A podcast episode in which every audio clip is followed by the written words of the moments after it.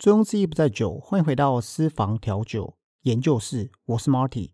今天呢，要教大家如何可以免费喝到酒，而且呢，如果你只要满十八岁，这种方式呢是绝对合法。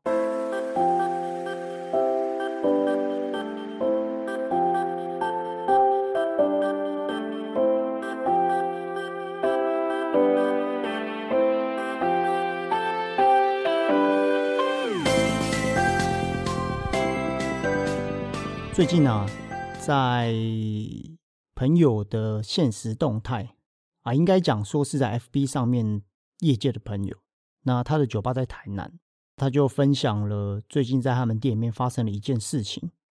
这件事情呢，就是有两个台北的消费者到他的店里面消费，这两位消费者呢是女性，在消费就是在他们前往店里面消费的这个过程当中啊。台北下去的这个这两位女性的消费者，就跟外场的服务生喊了说：“哎，今天是我朋友生日，然后可不可以给我来一些 shot？shot 就是用那种，我想听着听众应该知道 shot 是什么。前前后后应该上了两三轮的 shot。第一轮呢，这个服务生就告诉消费者说：啊，今天那你们生日，那就请你们喝酒。”第二顿跟第三顿呢是消费者他们自己叫的，在结账的时候呢，消费者就觉得，哎，怎么多了，好像是两杯还是四杯的 shot 价格？那应该他们是前前后后喝了两个人嘛，喝了六杯了。也就是说，第一轮呢是店家说要请他喝的，第二轮跟第三轮是消费者自己叫，当然就要算钱。后来有没有叫警察来，我我不是很确定啊。简单来讲，就是在消费的过程当中有一些争执。在这里呢，就让我回想到以前在酒吧工作的时候，因为其实酒吧的这个行业是这样哈。我想请各位先思考一个问题：为什么你今天去吃铁板烧或去餐厅，你不会告诉厨师或是餐厅的经理说请我吃饭？可是你去酒吧消费的时候，你会觉得调酒师请你喝酒是一件很正常的事情。我想啊，以我个人的观点呢，但我个人的观点并不代表所有调酒师或者是店家他们的想法。在酒吧的经营呢，我前几期有提到嘛，其实酒吧它比较算是娱乐产业，也就是说，消费者他们来这边是 have fun 放松娱乐，比较偏向娱乐产业的一个，等于说它是餐饮业跟娱乐产业的共生体。当然，酒水饮料的利润可能会比餐厅的菜。来的好，因为其实调酒在制作的过程当中，它的时间事实上可能比较不需要这么长。以跟这个餐来比起来的话，那这个利润呢，简单来说就是大部分酒水或者是比较大型的夜店，他们都有所谓的一个扣打。这扣打呢，简单来讲就是羊毛还是出在羊身上，所以有时候这些庆生啊，或者是店家的朋友。厂商来消费的时候，我们都有一个扣打可以请他们喝酒，但这不是一定，就是不是一定要请你喝啦，这不是理所当然的事情哦。从消费端来看，也是这么一回事。像我以前在工作酒吧的时候，我们通常会有一些女性，简单来讲，就是酒吧毕竟是一个放松、比较娱乐产业的地方，这边的人要够多，或者是要比较多的美女、帅哥。所以他们在这边出现的时候，相对某些部分而言，对酒吧来讲，它也是一个额外的附加价值。这个额外的附加价值就是，当然男生可能去酒吧，不一定每一个人，可能有一些有一少部分人，他可能是想要去寻欢、寻找猎物。那女生可能 maybe 也是，所以就会造就某一些的消费者，他们会认为去酒吧喝酒免费或者请我喝酒是一件正常的事情，尤其是在。这个环境场所的老手，当然不论男生或女生啊，但是大部分的话就是，呃，我们以前讲，然后请妹喝酒，那因为妹来我们这个这个酒吧的场所环境，哎，场面看起来也比较漂亮，那很多男生就会知道，哦，哪一家酒吧、哪一家夜店的妹比较多，他们想要去那边认识异性，所以久而久之呢，就会造就有一点点这种潜规则，或是我认为不是很健康的文化。因为今天我们创业，我们开店开酒吧，除了要把调酒做好，把服务做好，最终的目标就是店里面要产生利润。讲这部分有点比较枯燥乏味跟现实啊。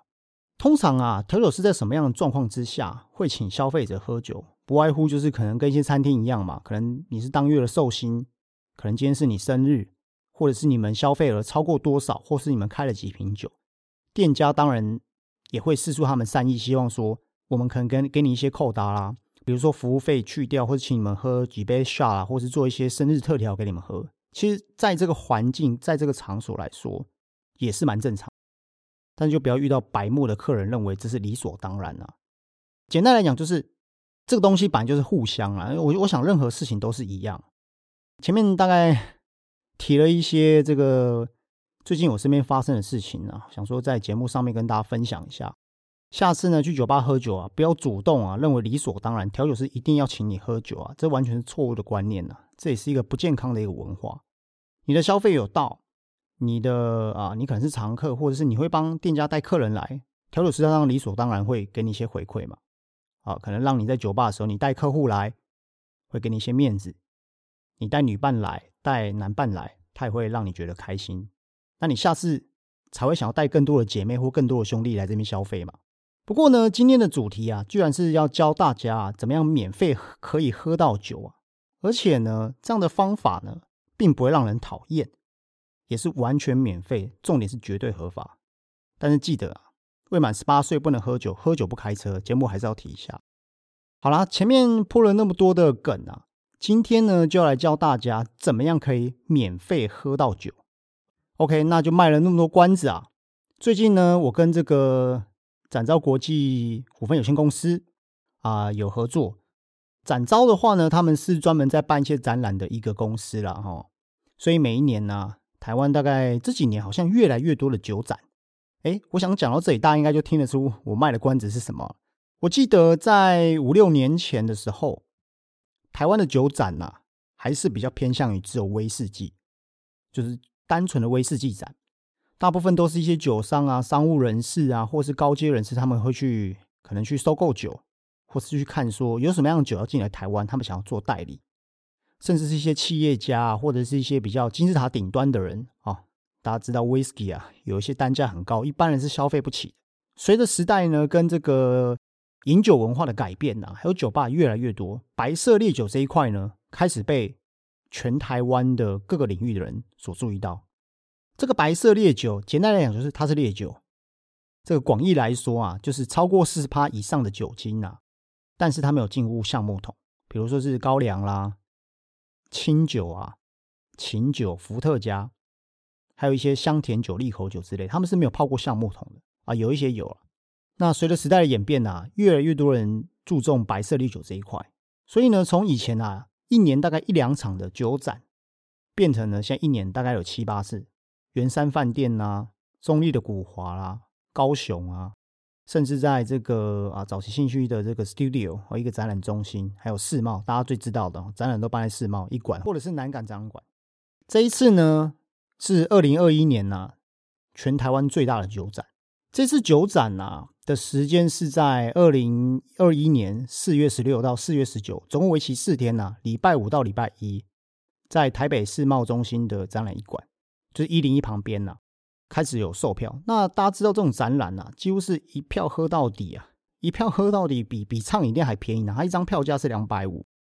这一次呢，收到了这个主办单位的邀请啊，特别呢。给我了五十个免费限量的名额，给私房调酒研究室的粉丝。怎么样取得呢？你只要来到我的网站，你可以打“私房调酒研究室空格酒展”，或者是呢，我会把这个我写了一篇文章，里面可以索取免费的邀请码。只要把你的这个资料注册登记完了之后，你会拿到一个 Q R code，把它截图下来。当天呢进去，只要出现试出这个 Q R code，你就可以进去喝到饱，喝到底。OK，好，那这次呢，厂商啊非常多家啊，每一年其实这个白色烈酒市场是越来越广了。这一次呢，有包含了，其实这次展览蛮多的哈，有葡萄酒，然后日本酒、威士忌烈酒，哦，这个这里面就包含白色烈酒，还有啤酒区。然后现场呢，也有一些这个品饮的教室啊，然后很多的酒商、专业人士、调酒师都会在现场，会教你喝怎么喝。那这个喝的话，大概就是试喝了。他可能会给你一个杯子啊，每一次都小量。那你喜欢的话，你可以买整瓶回家啊。还有一些精酿啤酒啊、水果酒啊，好气泡酒，现场都会有。好，所以欢迎大家呢一起来这个共襄盛举啊。其实呢，这个下了这个标题啊，就是当然还是适量饮酒啊。不过这个展览进去啊，你就是 喝到饱啊，每一箱都喝一点，每一箱喝一点啊。有喜欢的就可以自己带回家。那记得呢，来到私房调酒研究室空格啊，你打酒展，那里面呢，我有放上这个链接。这个链接呢，只有限量五十名哦，各位可以去登记，然后这个进去啊，就是 一应尽全了。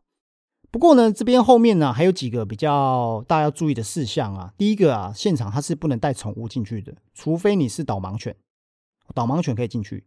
第二个话呢，现场啊，你那个服装可能稍微正式一正正 稍微正式，不能不能穿拖鞋啊。啊，当然现场也会有很多的 PGSG 哈，就是会有一些他们请一些修 girl 在现场。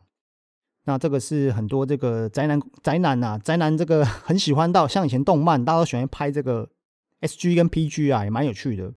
再来是这个，你这个 QR code 啊，现场只能自己使用而已，一张 QR code 自己使用。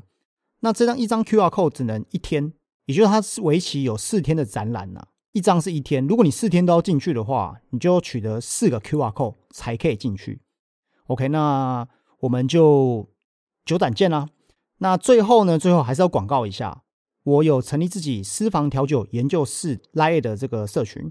那你可以点下面的链接进来，那里面有很多的酒商跟调酒师，大家可以一起讨论有酒精、无酒精，好，还有一些酒吧的一些话题。如果你觉得我频道不错，记得在 Apple Park 下面留言，然后给五颗星。今天呢比较简短的跟大家来分享这个免费取的这个饮酒券啊，那我们就下一集见喽，拜拜。